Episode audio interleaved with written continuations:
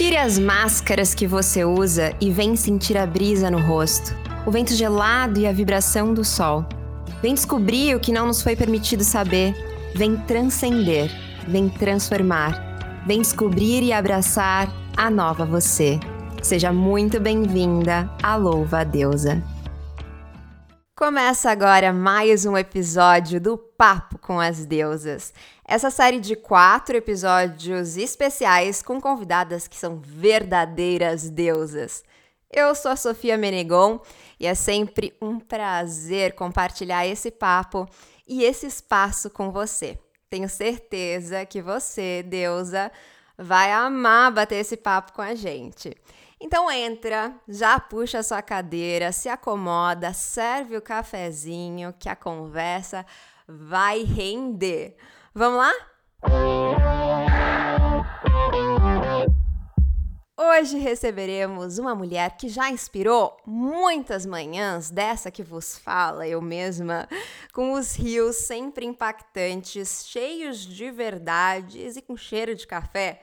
Ela é uma mulher preta, comunicadora, fundadora do Afro Esporte, fã de café. A lista é longa, viu, gente? Então a gente vai deixar que ela conte mais pra gente. É uma honra te receber aqui na nossa casinha virtual, Mia Lopes. Seja bem-vinda. Olá, olá, Sofia. Bom dia, boa tarde, boa noite. Adorei esse negócio de louvar a deusa. Me senti em casa de uma deusa para outra. Muito obrigada pelo convite. Eu sou Mia Lopes. Você já fez uma apresentação bem legal, viu? Jornalista, produtora de conteúdo, apaixonada por café, com alma, veia espírito de mulher empreendedora, fundadora do Afro Esporte. Minha missão nessa terra é inspirar e motivar mulheres para o amor próprio, para o autocuidado. Ai, que maravilhosa, gente. Eu falo que só tem Deus aqui. Parece até clichê, sabe, Mia? Que toda vez que eu tô entrevistando, eu falo, gente, mas eu, eu, tô te, eu te acompanho há tanto tempo, eu sou só fã. E não é, porque eu só trago deusas pra cá mesmo, pessoas, mulheres que eu sou muito fã. E você, de fato, tá nas minhas manhãs. Eu sempre compartilho seus rios é, na Louva Deusa, no, no Instagram da Louva Deusa, inclusive, porque eu falo, gente as minhas ouvintas precisam escutar isso também. Então, estou muito, muito feliz que você esteja aqui hoje para esse oh, papo. mulher. Gratidão. Eu sempre digo para as pessoas que dizem assim: ah, Mia, eu compartilho seus reels, seus conteúdos. Eu digo, gente, quem, quem se identifica, porque é água da mesma fonte. Então, que bom que estou conectada por uma coisa tão bacana, que é um conteúdo bacana, por, por mensagens incríveis. Obrigada. Ah, eu que agradeço. E olha, tem um monte de coisa que eu quero saber sobre você. Mas vamos começar. Eu queria saber dessa ONG que você teve participação, porque a gente pegou, fez uma pesquisa intensa. Eu e Letícia, nossa roteirista, fizemos uma pesquisa intensa sobre você. E eu soube que você participou de uma ONG. Como que foi? Quantos anos você tinha? Conta essa história pra gente. Gente, Letícia, preciso fazer um elogio. Letícia, minha filha, a senhora arrasou nessa pesquisa, viu? É maravilhosa. Essa aqui que eu digo, essa aqui pesquisou. então, eu faço questão, Sofia, de dizer que eu vim do terceiro setor. Faço questão porque eu sou cria de terceiro setor, cria de ONG, e, e houve um período, ainda é assim, em muitas camadas sociais, e quando é, o assunto é esporte, com certeza, mas houve um período que jovem de periferia a ONG era a sua grande oportunidade de né, furar bolha aí para outras camadas. Eu comecei no terceiro setor como repórter mobilizadora. Olha para isso. Eu tinha 16 anos, uma ONG de comunicação, e lá, muito antes de entrar no jornalismo, muito antes desse boom de Instagram e redes sociais, eu trabalhava produzindo textos e conteúdos que não nem era conteúdo, né? Era reportagens para um portal de juventude e a gente monitorava políticas públicas de juventude, viajava pelo Brasil. Foi assim que eu tive muitas experiências incríveis, que eu fui para o Chile, para a Argentina, para o Uruguai, para o Peru, tudo com experiência de política pública de juventude. E esse espaço trouxe essa experiência maravilhosa para a minha vida. Que incrível! Então você começou lá já nesse trabalho como jornalista, antes mesmo do jornalismo entrar na sua vida?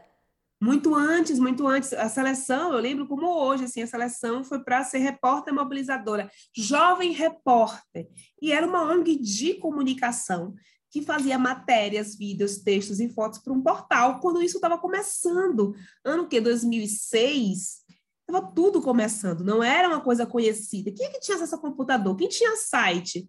E eu já comecei lá. Então, quando eu entrei na faculdade, através de bolsa de uma universidade em parceria com essa ONG, eu entrei muito à frente, porque eu já fazia texto, já sabia o que era pauta, já sabia o que era reportagem, o que era lead, por conta da ONG.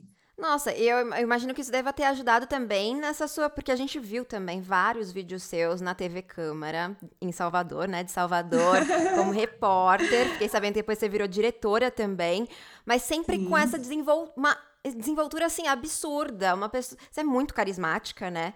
Sempre com uma Ai, energia, um alto astral. De onde vem essa energia toda que contagia quem te observa, quem te vê? Então, eu sinto, assim, algo que eu participei foi a CIPO, Comunicação Interativa. Mas muito antes da CIPO, passei pela Pracatum, por algumas outras instituições, mas, mas também num outro nível. Só que muito antes de entrar na ONG, muito antes de entrar na TV, eu passei pelo teatro. Gente, teatro, para mim, assim, ó, eu não acredito muito em receita de bolo, mas eu diria assim, é a cereja, é a, uma essência assim, que se você que passa, passa na vida de qualquer jovem faz muita diferença. Eu comecei no teatro muito nova, com nove anos, minha mãe colocou no teatro. Então, eu já fazia o teatro no centro da cidade. Quando eu cheguei na escola, com 14, 15 anos, também fiz teatro. 16, 17 também fiz teatro. E eu tive algumas experiências de teatro, de fazer espetáculo como Morte e Vida Severina e o laboratório dentro de um mangue para experimentar como é viver a seca. Então, essas experiências de, do teatro virou a chave me deixou muito é, muito desinibida, mas não é essa palavra. Na TV, o formato de TV, de TV tradicional é tudo muito roteirizado e pouco espaço para improvisação. Só que a minha linguagem, primeira, antes da, do jornalismo chegar, foi o teatro. E no teatro você lida com o roteiro, com o texto, mas também com a improvisação, e você tem liberdade corporal. O teatro me deu expansão, liberdade corporal, liberdade de fala, me deu autoestima, autonomia de corpo. Eu peguei tudo isso que eu aprendi no teatro. Quando eu fui para a TV, eu tive uma diretora que também se identificava com a linguagem teatral, eu tenho muito carinho e respeito por Ana Ribeiro.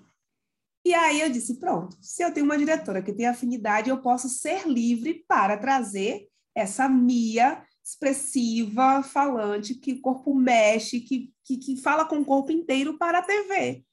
E eu levei, e isso funcionou muito, porque eu observava nessa jornada durante a TV o feedback das pessoas, né? Era sempre assim, gente, aquela repórter. E assim, quando a gente conversou aqui, eu falei para você, né? Se sair um HG, sei lá, uma palavra errada, faz parte da vida, porque eu aprendi no teatro que você não para uma cena quando você erra, você incorpora o erro.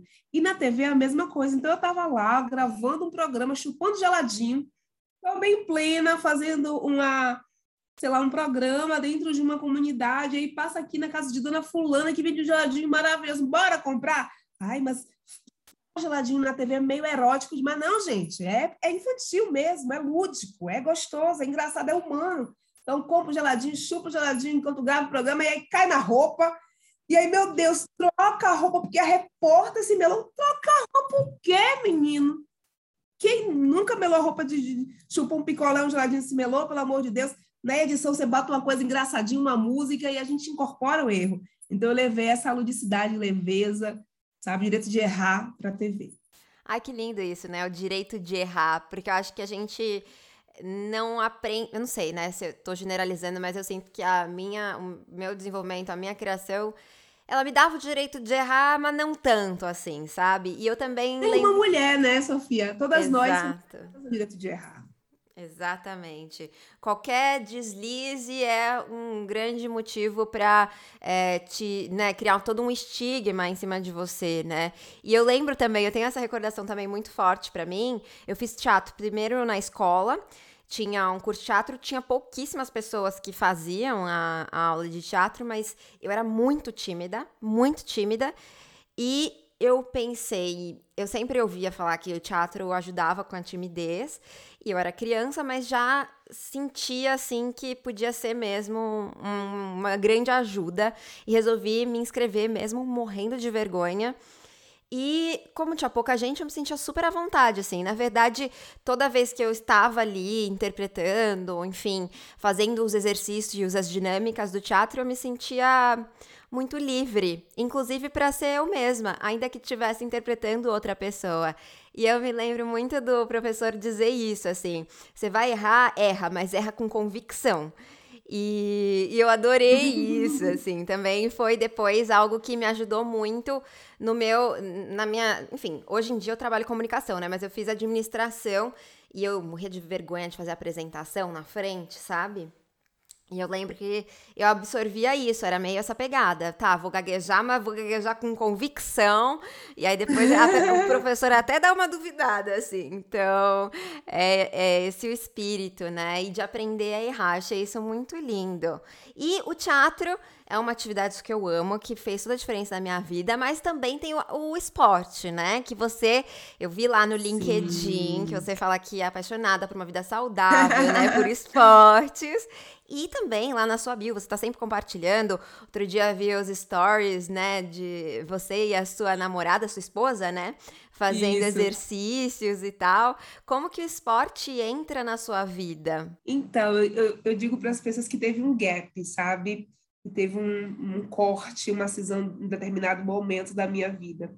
O esporte surge quando pequena, né? Eu sempre fui uma garota muito expressiva corporalmente, mas sempre desse lugar de observar mais do que fazer, porque eu sempre fui uma criança gorda.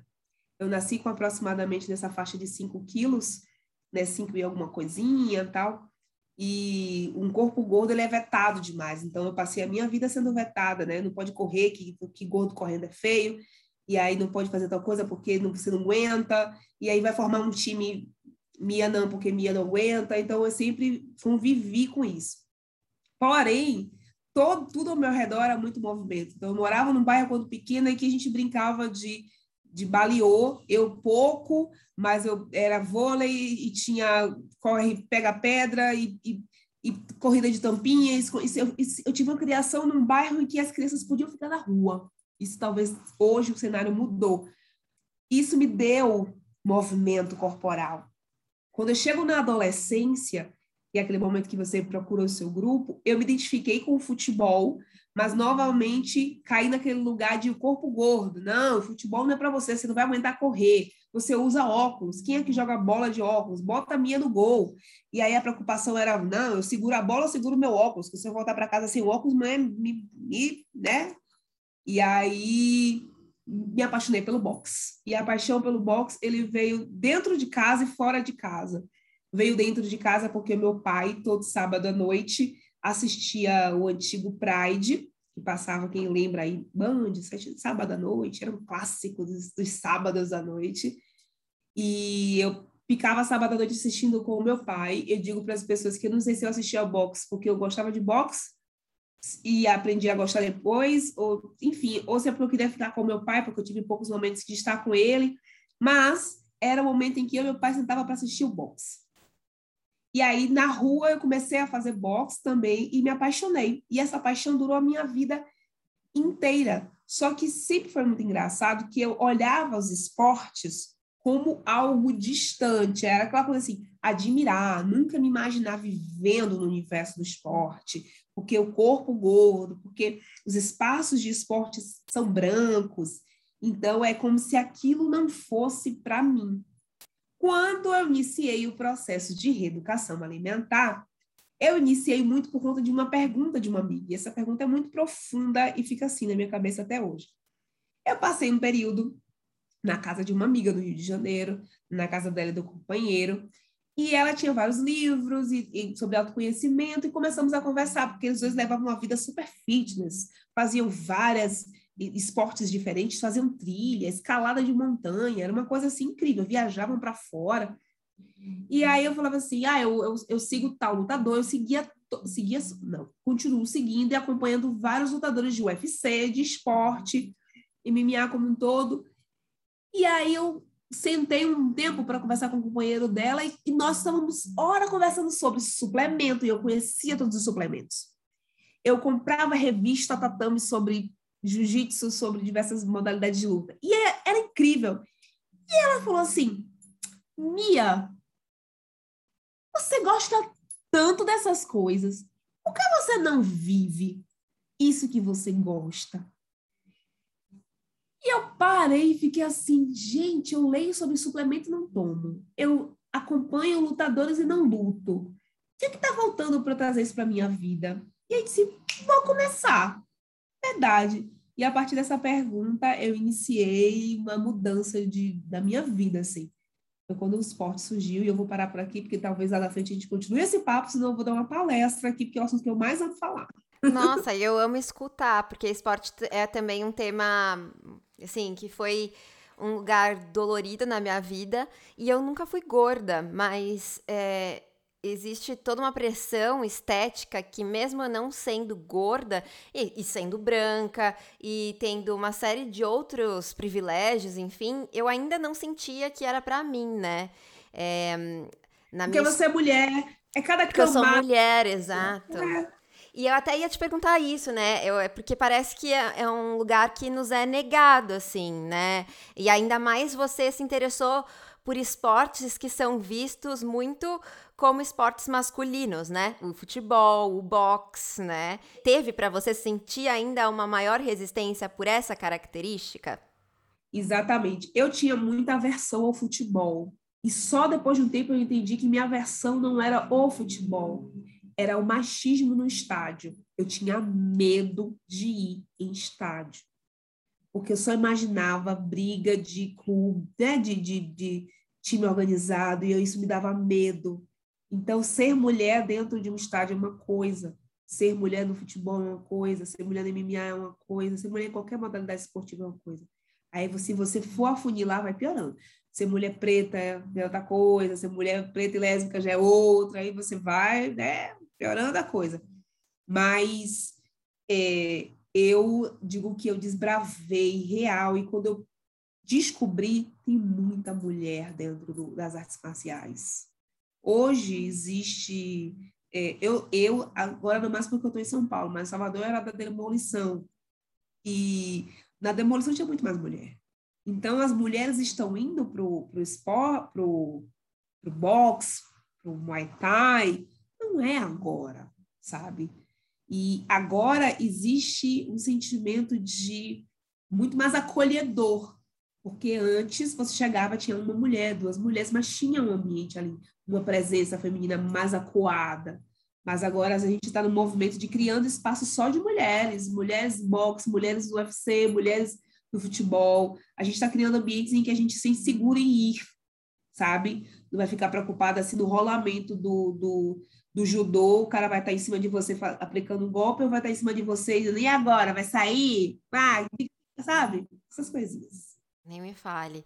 Eu também, eu, eu fiz aula de boxe quando eu era adolescente. Eu gostava muito, gostava muito mesmo, assim. Era, foi o primeiro esporte, porque eu não fazia educação física. Eu fingia que estava sempre doente. Aí teve um momento que eu pedi para minha mãe escrever uma carta para a escola falando que eu não podia fazer atividade física. Porque eu me sentia muito não pertencente, me sentia incomodada, me sentia julgada. Então era, era um ambiente muito hostil para mim a educação física.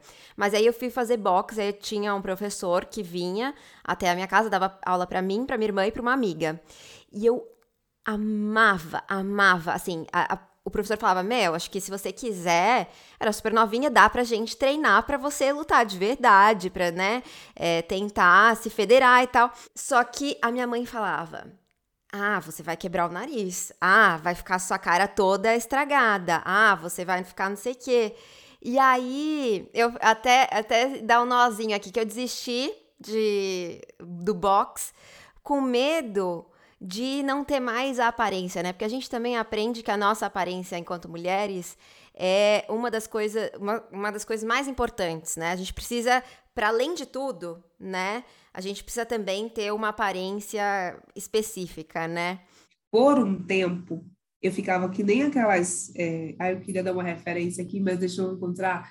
Sabe aquelas pessoas que falam assim, ai, na minha juventude eu pensei em ser tal coisa, nunca fui. Eu pensava assim, eu podia ter sido uma lutadora de boxe, eu podia ser uma atleta de boxe. E hoje, quando eu vejo o afroesporte, tudo que eu faço dentro do afroesporte é uma realização pessoal, sabe? De me sentir realizada e sentir, eu digo sempre para as pessoas, é uma forma de honrar os meus ancestrais, contando a história de quem veio antes dentro do esporte sabe? De atletas negros que vieram antes e fizeram tudo. Essa cama que a gente deita hoje, teve muita gente atrás fazendo uma jornada com muita garra, determinação e sem apoio. E aí dá essa coisinha na garganta, mas existem outras formas de pegar essa dorzinha na garganta, transformar. E estou aqui fazendo um movimento de mobilizando você a não abandonar o box. Ah, eu amei! e você está falando aí já do Afro Esporte. É, e foi então, você está trazendo que também é uma maneira de você honrar ali, né, o que veio antes. Como que é? Como que surgiu é, a ideia de criar o Afroesporte? Então, o Afroesporte surge quando lembra quando eu disse assim, eu vou parar por aqui, senão eu vou ficar dando uma palestra Sim. assunto.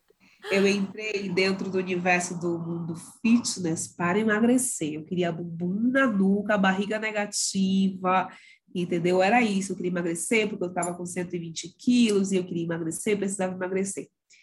Por uma necessidade real e interna, né, por conta de respiração e coisas do tipo, movimentação, enfim. Mas a busca era simples e puramente para emagrecer. E sabe aquela coisa expectativa realidade, quando você vai para a vida real, você descobre assim, gente, tem muito mais coisa aqui do que emagrecimento não é sobre emagrecimento. Nunca foi é sobre saúde, é sobre autonomia corporal, é sobre movimento, vitalidade, disposição, energia. E me apaixonei. Comecei indo para emagrecer e virou uma paixão. Aí, aquele gap que eu falei com você, aquela menina que se movimentava, se reconectou. E aí eu disse, gente, isso é maravilhoso. E me apaixonei por, por diversas modalidades esportivas, sabe? Me reconectei com a bicicleta, que era uma coisa presente na minha adolescência. Me reconectei com a bicicleta de uso urbano e de uso lúdico, de lazer. Me reconectei com boxe, me reconectei. Conheci a corrida, que é uma coisa que eu imaginava que não era para mim. Redescobri meu pulmão, sabe? Me resgatei com, com problemas pulmonares. Então, foi todo um processo de: opa, isso aqui existe. Só que esse espaço que existe, incrível, que me, me reapaixonei, só tinha mulheres e homens brancos. Então eu ia para um evento na hípica de do Atom, só gente branca. E cinco e meia da manhã vai ter triatlo no Porto da Barra de Salvador. Incrível. Uma, olha, Salvador, Bahia. Tinha pessoas pretas? Tinha. Uma grande minoria sabe? Muita gente, muita homens e mulheres brancos. E dentro da academia, vou fazer o fit bike, será mulheres e homens brancos. E eu ficava assim. Um momento eu fiquei, bora, gente, bora, amigas. E eu não entendia o que, que acontecia. Então, no primeiro momento, dá aquela sensação de não querem ir, se exploda, porque eu estou aqui fazendo a minha jornada, e as pessoas não estão mobilizadas, e elas não entendem. Depois você vai entender, você descobre que é muito mais profundo, Sofia. As pessoas pretas não estão lá porque a gente ainda está lutando pela sobrevivência, que dirá as vida saudável. Nosso povo ainda está lutando para botar comida no prato meio-dia, nosso povo ainda está lutando para que o filho volte à noite. Nosso povo ainda está lutando para conseguir emprego, para pegar aquele dinheiro do salário mínimo e fazer magia. E, para além disso, nosso povo não conhece a história dos nossos atletas pretos. As pessoas conhecem Ayrton Senna, mas se perguntar quem é João do Pulo, elas não conhecem. Elas conhecem mais sobre Maradona do que sobre Ademar elas conhecem muito, muito mais sobre os, os corredores, as nadadoras de fora do país do que sobre as mulheres que estão aqui, que vieram antes, sabe? E aí, quando eu descobri que era falta de referência, né? Junto com a, aquele mesmo lugar de onde eu vim. Eu também achava que não era o meu lugar. Então, tem muita gente que ainda acha que vida fitness é coisa de gente fútil, é coisa de gente, ai, essa coisa de, de emagrecimento, porque o filtro do emagrecimento afasta. O ambiente de academia tem muita academia tóxica e que você chega lá tem que para você construir uma relação de amizade, o professor já não olha na sua cara porque ele entende que ali não é o seu lugar. Enfim, são tantos fatores que eu disse, eu preciso construir um lugar onde as pessoas, uma, um projeto, uma ação. No primeiro momento eu fui criando várias coisas. Eu criei grupo de emagrecimento. Não, não é isso ainda. Sabe quando você vai fazendo tentativa e erro? Ah, eu criei um grupo chamado Aquela Já Era. Vamos lá, mulher, botar essa mulher que você não quer mais para trás. Só que isso acaba caindo no lugar do juízo de valor. Ai, você é gorda, é ruim, emagreci, agora sou boa. Não era isso. E aí fui construindo esses espaços e ainda não é isso, ainda não é isso, ainda não é isso, até que eu entendi que para as pessoas descobrirem, se perceberem como pertencente àquele lugar e identificar que sim, vida saudável é para mim, esporte é para mim, elas precisam ver. Então foi aí que eu disse, eu preciso construir esse espaço, esse espaço, esse espaço é o afroesporte. Eu trouxe a linguagem lá do teatro, o, afroesporte é um laboratório, só que um laboratório vai ser um laboratório cênico, é um laboratório de conteúdo, onde o resgate conta a história de atletas negros e negras, e hoje é, virou essa coisa maravilhosa que é. E é maravilhoso mesmo. Eu imagino que tem uma. É, você. A parte, né, divertida. Não, todas as partes são divertidas, mas é bem gostosinho quando a gente recebe os feedbacks, né? Eu imagino que você receba vários feedbacks de assim. Putz, antes eu não sentia que não era para mim e agora eu tô começando a me interessar e eu acho que esse ambiente faz sentido. Você recebe? Sim, sim. Pular corda sempre foi um fator limitante para muitas e muitas garotas. O peito. Porque o peito pula, porque a barriga pula, porque pular não é para menina. Então, quando eu trouxe a corda de volta agora, eu me, me lembrei da minha pequena que não pulava a Ono 1, e aí a gente precisa resgatar essa criança, essa criança que não teve direito de correr, de pular, de cair, de ralar o joelho, sabe? De se melar de barro e eu recebo uns feedbacks assim, eu estou pulando corda com o meu filho. E eu recebi a imagem do menino pulando. Eu disse, meu Deus, é isso aqui, ó. A mãe e o filho estão pulando juntos. É isso, como é que essa criança vai crescer sem referência de que o esporte é uma coisa para ele? incentivo em casa. Então, a mãe precisa mexer o corpo por uma questão de necessidade de se movimentar, e a criança dali também. Então, você junta e transforma em um ambiente de prazer, gostoso. Então, eu recebi umas mensagens assim. Nas mentorias que eu faço, quando você falou da educação física, eu recebo muito testemunho assim, de que, nossa, a, eu, eu, na aula de educação física eu ficava sentada porque eu era grande demais, ou porque eu era gorda demais, ah, porque eu era baixinha e porque o professor colocava os meninos para jogar futebol e as meninas ficavam sentadas assistindo, assistindo os meninos. Eu tinha vergonha porque a farda é, já era diferente, era camiseta e eu era gorda, ficava laçada, e era bermuda, eu ficava feia. E aí, assim, agora eu estou percebendo que eu não pratico esporte agora, porque lá na infância eu fui vetada. Então, quando eu recebo essas coisas, eu digo, é isso, bora resgatar essa criança que teve direito de se mexer arrancado. Nossa, que forte isso. Amanhã vai pular corda, vai correr, vai fazer boxe.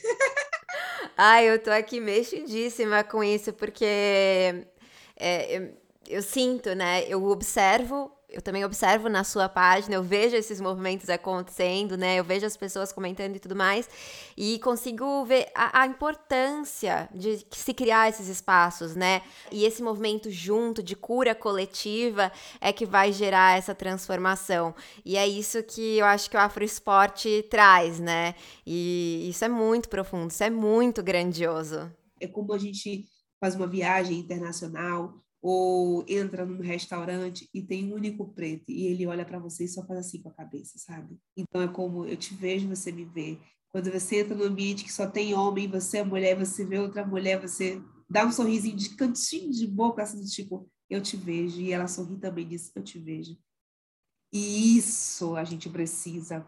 Porque quando você entra e vê que tem outro preto, quando você entra e vê que tem outra mulher, quando você entra e vê que tem outro gay, tem outra pessoa LGBT, tem outra pessoa com deficiência, tem outra pessoa indígena, você diz, eu não estou sozinha, então é um ambiente seguro para mim, vamos lá, sabe? Só o fato da presença já é importante. Nossa, demais, demais. Ai, que profundo isso. E tem todo esse aspecto que você estava trazendo, né, agora há pouco, de você perdeu muito peso, né, a partir da prática, mas no, você começou para emagrecer, mas no meio do caminho se apaixonou pelo, pelo, pelo esporte, por, por, se mexer, por movimentar esse corpo e tudo, tudo que tá para além disso, assim, né? Como que você acha que é possível, né? Porque muitas das nossas ouvintas talvez estejam pensando também que Bom, não, não dá assim. É, ou eu faço esporte pra, e é uma tortura, né, para mim, o exercício físico é uma tortura, porque eu tô indo porque eu quero emagrecer, porque eu quero parecer com aquela pessoa, e muitas vezes ela nunca vai parecer com outra pessoa, porque a gente tem corpos diferentes, né? Os corpos são diversos e é, não dá para você querer que seu corpo fique igual de uma pessoa que tem outra genética, outra história, outra tudo, né? Então, assim, é, como que que você dá pode dar de dica para essa mulher é, começar a se movimentar por ela, né? Por, inclusive por amar quem ela é hoje, assim, sem se preocupar necessariamente com chegar em um corpo X ou Y. Minha companheira deu um exemplo ontem, ela tá aqui pertinho, né? Ela deu um exemplo ontem tão profundo que ainda fiquei pensando sobre isso. Ninguém começa joia logo, sabe? Ninguém começa lapidado a gente às vezes começa de forma muito bruta. Então, a gente tem uma mania de fazer as coisas na vida querendo comprar casado. Eu quero começar na melhor academia, com já o meu look da treino, com minhas garrafinhas e as minhas necessaires, e fazendo já comidinha fit. E vai colocando uma coisa como apêndice da outra. Só vou começar a academia quando eu comprar não sei o quê, quando eu fizer não sei o quê, quando não sei o quê, que não sei o quê. E a gente pode começar um pouquinho de cada vez, Começa só bebendo mais água, já é um passo. No outro dia, como é que eu posso colocar mais verde? Ai, não quer comer salada? Bota no suco. É uma forma de digestão. Bota num caldo à noite. Uma forma de digestão. Eu preciso comer mais fibra. Poxa, fibra pode ser talo, pode ser folhosos, pode ser a aveia. Então, um passinho de cada vez. E tudo precisa ter uma cultura. Não dá para achar que existe a vida e a vida saudável. E existe a alimentação e o dia da dieta. Uma coisa, vou voltar para a escola, contém e está contido, sabe? É, a vida saudável está contida dentro da vida como um todo. A vida como um todo está contido dentro da vida saudável, uma coisa contém a outra. E você acaba saindo do contexto da contida e vai para o oroboro, sabe? Você sabe onde é a cabeça, onde é o rabo da cobra, porque as coisas estão é, interconectadas. E aí, quando eu falo isso, é porque você precisa transformar numa cultura. Porque se você disser assim, isso aqui é o momento da dieta, isso aqui é a coisa, e transformar em algo isolado, não vai funcionar. Mia, como é que você transforma isso numa cultura? primeira coisa, você precisa ter a sua galera, você precisa se encontrar, porque quando você vai botar na balança, aconteceu isso comigo. Iniciei uma vida saudável. Eu estava tentando mobilizar as, um bando de amigas desmobilizadas que não estava nem aí para vida saudável, porque o, o chamado chegou para Mia. Aí a gente quer que também chegue para Chica, para Francisca, para Joana. Mas chegou para você. Eu, vamos, amiga, amiga não tá afim, amiga não quer, amiga não tá no momento dela, aí você forçar a barra, aí ela não vai. Aí o que acontece? Ela desmobiliza você, e, e já está desmobilizada, vai as duas desmobilizadas juntas. Então, o que você precisa fazer? Eu fiz o exercício de ir nas minhas redes sociais, na época que eu comecei, e eu disse: quem é que eu posso encontrar aqui que está vivendo essa vida saudável? E aí fui caçar. E reencontrei amigas da escola, amigas do bairro, amigas da faculdade, que eu não falava há anos e eu disse, gente, olha a fulana. E me reconectei. Mandei mensagem na cara de pau. Vi que você está treinando aqui no bairro. Sabe a que horas? Vamos juntas? Que não era uma coisa do tipo ir com a amiguinha, mas se aquele ambiente é hostil, ir com alguém é reconfortante.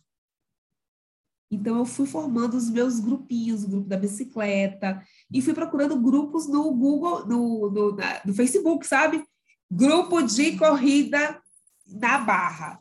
E aí, quem é que tinha amigo em comum? E fui construindo esses laços. Depois eu fui criando pequenos rituais, e isso faz muita diferença, gente. Tem uma amiga evangélica que eu liguei para ela, falei assim, amiga, você perdeu 30 quilos, me conta o que você fez. Eu quero emagrecer também. Aí ela falou assim, eu chamei Deus para comer comigo. Todo dia eu sento à mesa e chamo Jesus para comer comigo. Eu falei, nossa, e como é que você faz isso? Eu sento à mesa, faço uma oração e peço que Jesus sente comigo ao meu lado e coma comigo. Aí eu falei, uau, forte isso. Bom, ela é evangélica, ela chamou Jesus, eu vou chamar o quê? Eu vou chamar o Xu, eu vou chamar o Bolu, eu vou chamar os meus guias espirituais, eu vou chamar aqui algum Exu, bora aqui meu pessoal, e trouxe isso para a minha realidade. Ela me deu um ensinamento muito grande. Meu pai e minha mãe tinham horta, tem horta, né? Quando eu estava lá na casa deles.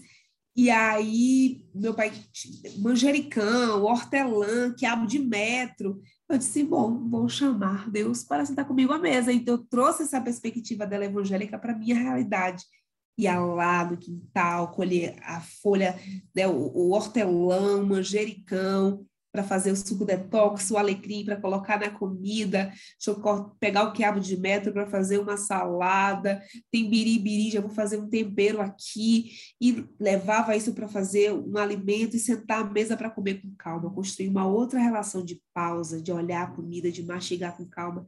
Isso tudo trouxe sentido para minha vida, sabe? Porque se eu boto lá o, o produto X e Y dentro do sacudo, sacudo, sacudo, bem, não é uma outra relação. Então, eu também tomava é, shakes e coisas do tipo, mas sabe quando você cria um ritual para as coisas e tudo vai fazendo sentido? Foi dessa forma. Eu achei incríveis todas as suas dicas, né? Primeiro, dica alguém. Ter alguém do lado realmente é uma dica ótima, porque te encoraja, assim, e você vai, pergunta pra, pra sua colega mesmo, ou as duas juntas, dá uma é, você se sente mais confortável. E esse negócio do ritual, né? Eu achei lindo esse negócio de chamar Deus, chamar, né? Aquilo que você.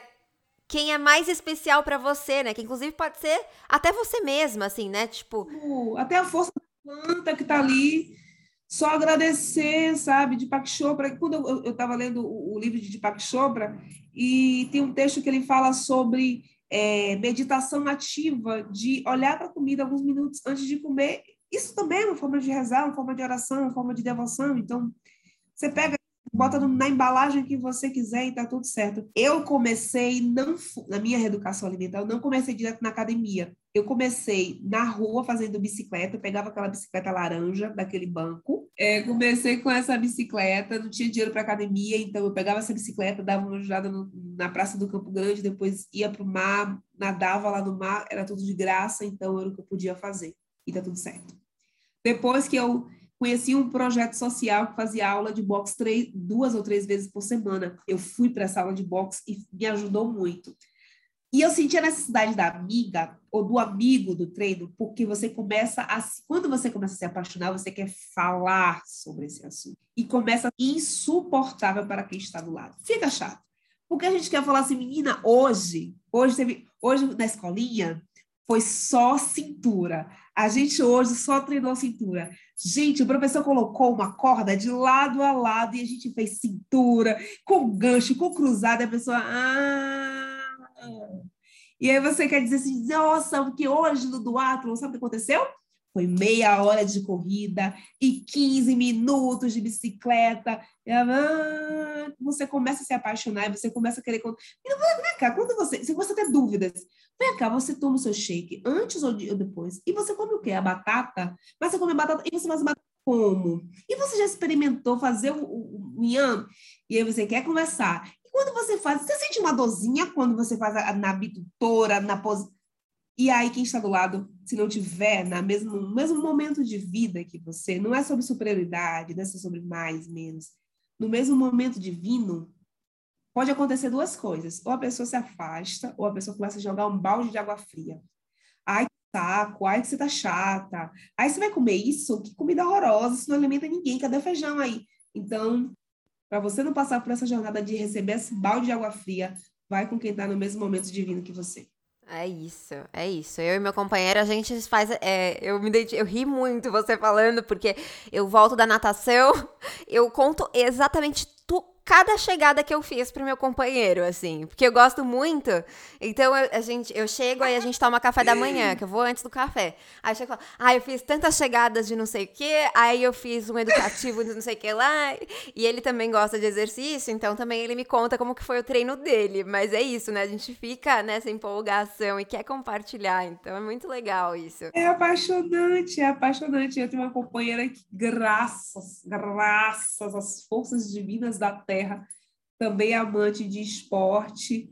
E aí, assim, a gente está aqui no momento que, nossa senhora, quando abrir para começar a ter evento esportivo, bora fazer a corrida, bora fazer o pedal, agora bora assistir o jogo, agora bora patinar, agora, porque é muito legal você dividir isso com quem está no mesmo momento que você, é muito bom. É muito bom. E falar em coisa boa, você, eu fiquei sabendo que está pretendendo abrir ou vai abrir uma lojinha de produtos de autocuidado à base de café. É isso? Você tem já essa lojinha ou vai acontecer como que é? Então, deixa eu te contar. Eu sou empreendedora e eu gosto muito de falar isso porque eu sou filha de sacoleira e neta de vendedora de feijão. E eu adoro falar isso, porque quando as pessoas perguntam assim, é, qual é a sua graduação, a sua formação de negócios? Eu digo, minha mãe sacoleira e o das confecções, entendeu? É isso. Santa do feijão, a minha avó. Então, essa alma está dentro de mim. E aí, durante a pandemia, aconteceram várias coisas. Eu saí da empresa que eu trabalhava porque eu pedi demissão, mas pouquinho antes da pandemia estourar e tudo mais. Então veio a pandemia, todos os jobs que tinham agendados acabaram e blá blá blá, e meu Deus do céu, cancelou tudo que eu vou fazer. E eu estava assinando umas receitas de shot de imunidade, né? Shot of immunity. E aí bombou essas receitas e eu disse: vamos vender? Vamos vender. E como o universo trouxe a minha caminhada, uma companheira que é administrativo financeiro, Olha. eu ganhei na loteria. Nossa! E aí foi incrível, porque eu fiz uma caixinha muito bonitinha, dei brinde de carvão ativado para as pessoas e fiz. Cada shot leva o nome de uma atleta, de uma atleta negra, porque é uma forma de convidar as pessoas a conhecerem. Elas recebem o shot e recebem a história dessa atleta, porque é uma forma de fazer com que as pessoas tenham mais acesso à história de mulheres negras dentro do esporte. Então foi um sucesso. E aí eu disse, tá, eu preciso mergulhar mais nesse universo de empreendedorismo que eu amo, amo, amo e quero mergulhar mais. Aí lancei um óleo de café que eu fazia para ensinar as pessoas a fazer automassagem em casa. Então, fazia o óleo de café e fazia a massagem em casa. Então, eu iniciei um processo. A gente sai daquele momento de eu quero fazer, tive uma ideia, vou meter mão na massa, para entender também que a gente pode fazer uma coisa mais planejada. Então, eu estou nesse momento agora de fazer a loja minha de forma mais estruturada, de montar um time, porque enquanto a gente é equipe, é uma coisa, mas ter feito o shot e tudo com uma pessoa que conhece, entende, foi muito diferente. Então, é importante trazer pessoas aliados para fazer com a gente.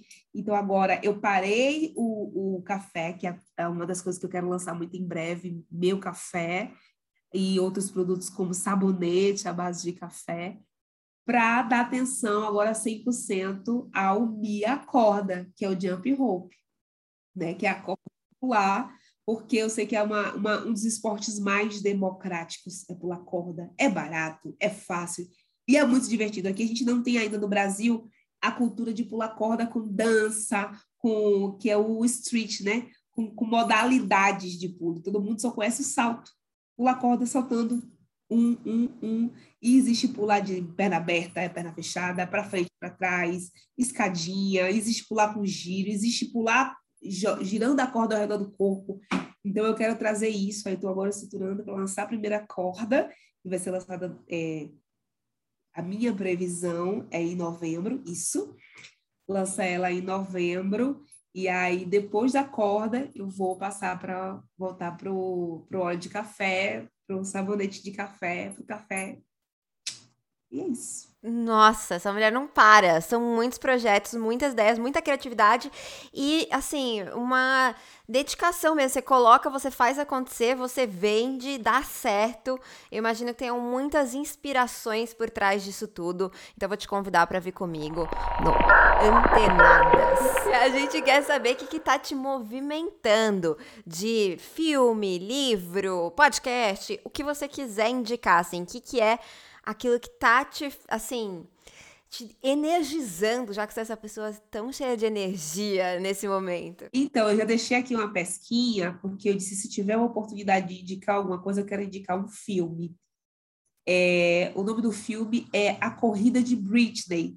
Não conheço. Me conta. Ai, nossa. Quero saber, agora fiquei curiosa. E é muito interessante porque eu me sinto... É, é a Maratona de Britney. E é um filme que parece muito com assim, um pouco da minha história. É um filme que está disponível na, na, Netflix, a Maratona de Britney fala sobre uma garota que quer emagrecer, porque é a gorda engraçada, que é, que é o lugar comum onde as mulheres gordas são colocadas, até mesmo como mecanismo de defesa para sobreviver, para ter um lugar, assumir esse lugar da gorda engraçada, e ela decide emagrecer.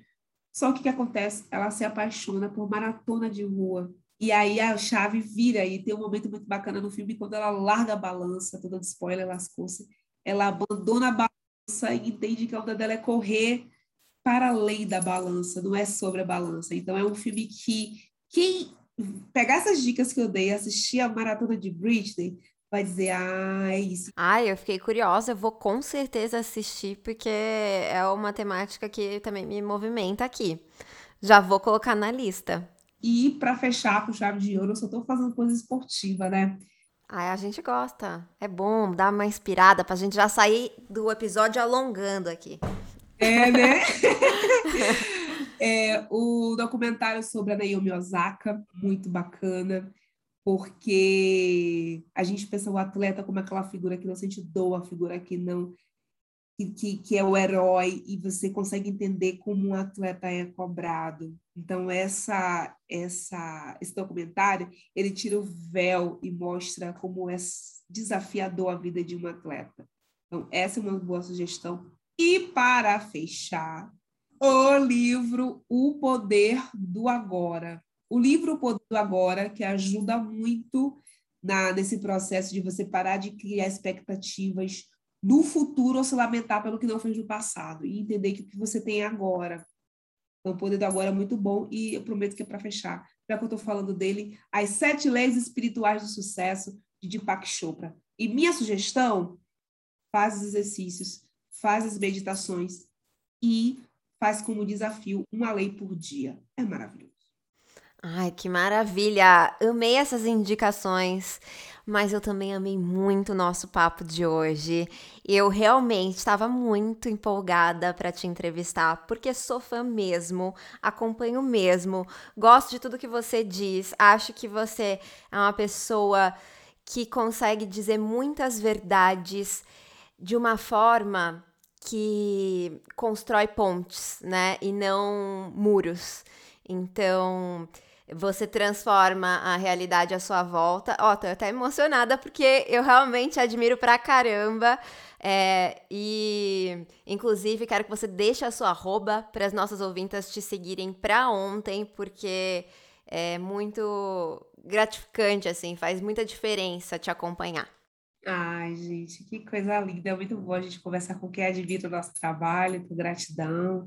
Meu arroba é Mia Lopes no Instagram, no LinkedIn também, para quem gosta dessa plataforma, de vez em quando lá eu estou trazendo umas questões bem ah, para mexer. Dentro do TikTok é eu, Bia Lopes, então me encontra. O Afroesporte é arroba Afroesporte em todas as plataformas. Então, vamos nos conectar. Se você ouviu esse podcast, diga, Bia Lopes, te encontrei louvando as deusas maravilhosas da terra, entendeu? Com Sofia. Que coisa maravilhosa. Vou mergulhar no universo do esporte de vida saudável. Me diz isso, porque eu gosto muito desse feedback para saber assim, Deus, deusa, estou no caminho certo? E tá, e tá muito, muito obrigada mesmo por ter participado aqui com a gente hoje. E ouvinta, desse lado daqui, eu desejo e espero que você tenha paciência e carinho consigo mesma nessa construção diária de amor próprio. Que você descubra atividades que te mantenham em movimento por puro prazer. Que nos encontremos na semana que vem no último episódio do Papo com as Deusas. Sem spoiler, falei que eu gosto de spoiler, mas pra você não vou dar não. Até lá.